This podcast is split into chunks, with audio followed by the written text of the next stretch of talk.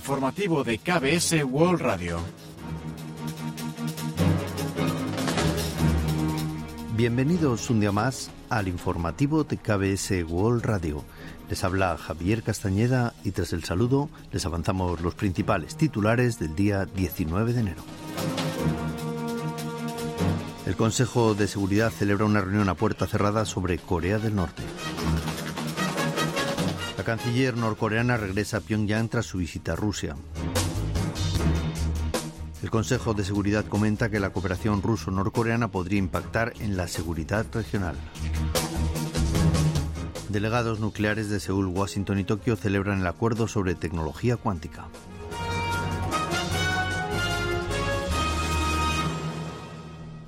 Y tras el avance de titulares les ofrecemos las noticias.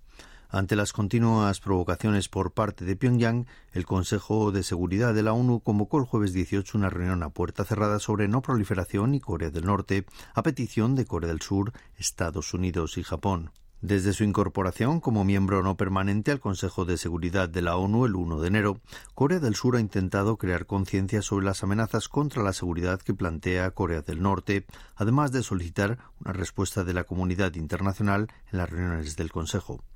Se estima que durante el encuentro Corea del Sur explicó los cambios en política nuclear del norte de los últimos tres años, urgiendo a prestar más atención a la variedad de amenazas del norte contra la seguridad global, más allá del lanzamiento de misiles balísticos intercontinentales. También aludió al reciente lanzamiento de un supuesto misil hipersónico y su agresiva retórica contra Seúl. Tras el encuentro, Juan Jung-guk, embajador de Corea del Sur ante la ONU, comentó a la prensa que abordaron el tema en profundidad y enfatizó que las provocaciones de Corea del Norte han agravado la situación y generan gran inquietud entre los miembros del Consejo de Seguridad de la ONU.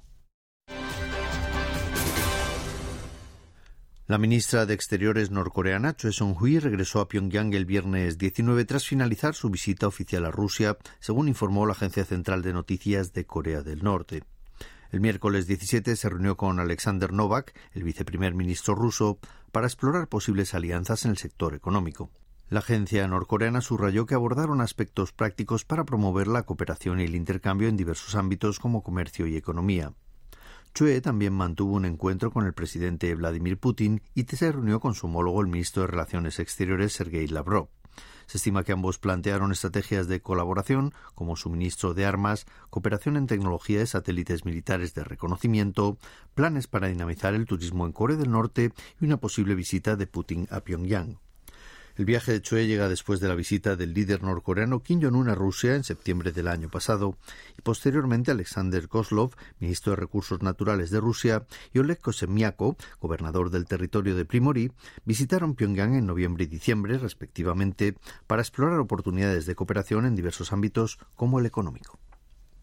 Pranay Badi, el director senior del Consejo de Seguridad Nacional de la Casa Blanca, aludió a la colaboración militar entre Rusia y Corea del Norte como algo sin precedentes durante un diálogo en el Centro de Estudios Estratégicos e Internacionales celebrado el jueves 18 en Washington, D.C. Mostró inquietud por el impacto de esa colaboración podría tener al transformar a Corea del Norte en una amenaza regional durante la próxima década. Su pronóstico considera múltiples factores, como la posibilidad de que Corea del Norte pueda obtener tecnología militar avanzada de Rusia a cambio de misiles balísticos y municiones. También advirtió que la producción conjunta de armamento podría derivar en un mayor acercamiento entre ambos países e incluso llevarles a establecer una alianza. La oficina presidencial de Corea del Sur anunció que los delegados nucleares de Corea del Sur, Estados Unidos y Japón mostraron su apoyo a la firma de un convenio de colaboración interuniversitario en tecnología cuántica entre la Universidad Nacional de Seúl, la Universidad de Chicago y la Universidad de Tokio, prestigiosos centros educativos de cada país. Los rectores de esas entidades firmaron una carta de intenciones en el marco del Foro Económico Mundial de Davos, en Suiza, con el objetivo de fortalecer la colaboración académica y la investigación conjunta.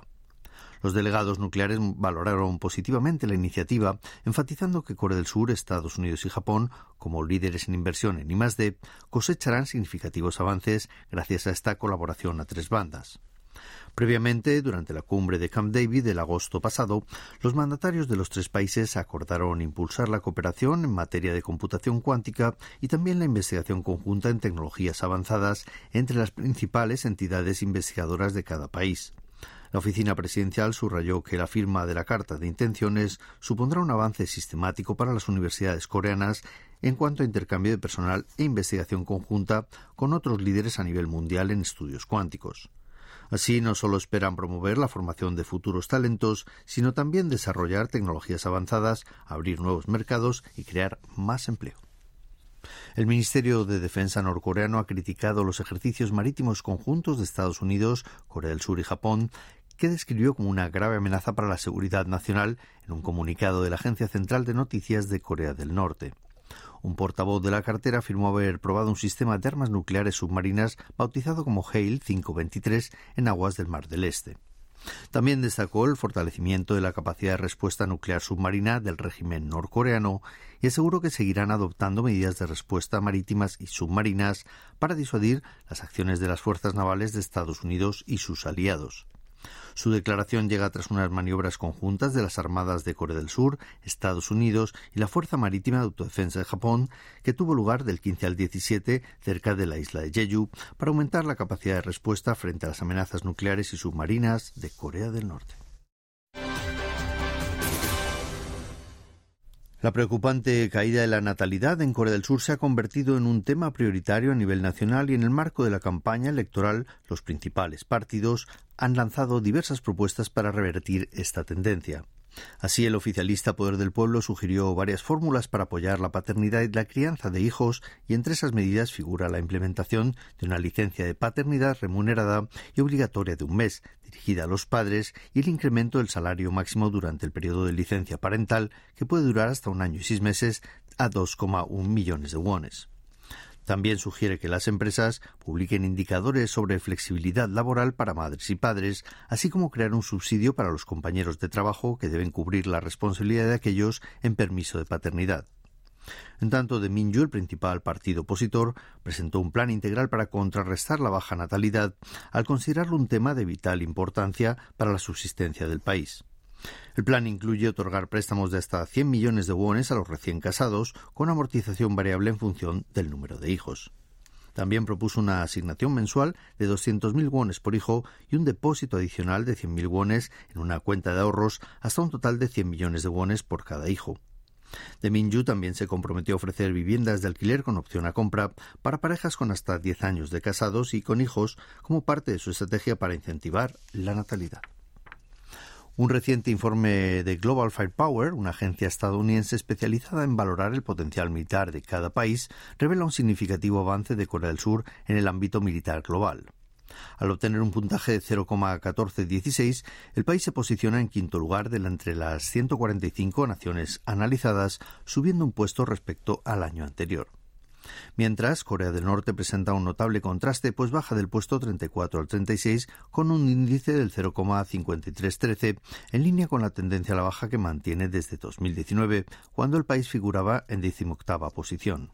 El índice de GFP, que determina el potencial militar de un país, se calcula valorando más de 60 factores como número de efectivos, arsenal disponible, recursos económicos, capacidad de movilización en tiempos de guerra y presupuesto de defensa. Así, un menor índice refleja un mayor potencial militar. En cuanto a presupuesto de defensa, Corea del Sur figura en un décimo lugar, factor que también contrasta con Corea del Norte, que ocupa el puesto 58. A nivel mundial, Estados Unidos continúa liderando el ranking con un índice de 0,0699, seguido de Rusia con 0,7202, de China con 0,706 y de India con 0,1023, como países con mayor potencial militar del mundo. En tanto, Reino Unido y Japón ocupan respectivamente los puestos sexto y séptimo. Y ahora pasamos a ofrecerles el pronóstico del tiempo. Para el sábado 20 se espera un día cálido con temperaturas entre 2 y 10 grados más de lo habitual para esta época del año. El mercurio oscilará entre menos 1 grado centígrado y 8 grados centígrados de mínima en la mañana y entre 4 y 10 grados de máxima por la tarde. El cielo estará mayormente nublado con posibilidad de lluvias o nieve en gran parte del país. Y a continuación comentamos los resultados del parqué. El Cospi cerró el viernes 19 y la semana al alza, revirtiendo una tendencia bajista que encadenaba ocho sesiones. Así, el índice principal de la bolsa surcoreana ganó un 1,34% respecto al jueves hasta culminar en 2.472,74 puntos. En tanto, el COSDAC, el parque automatizado, ganó un 0,28%, hasta culminar en 842,67 unidades. Y en el mercado de divisas, la moneda surcoreana se apreció frente a la estadounidense, que perdió 0,7 unidades respecto al jueves, hasta cotizar a 1.339 wones por dólar al cierre de operaciones.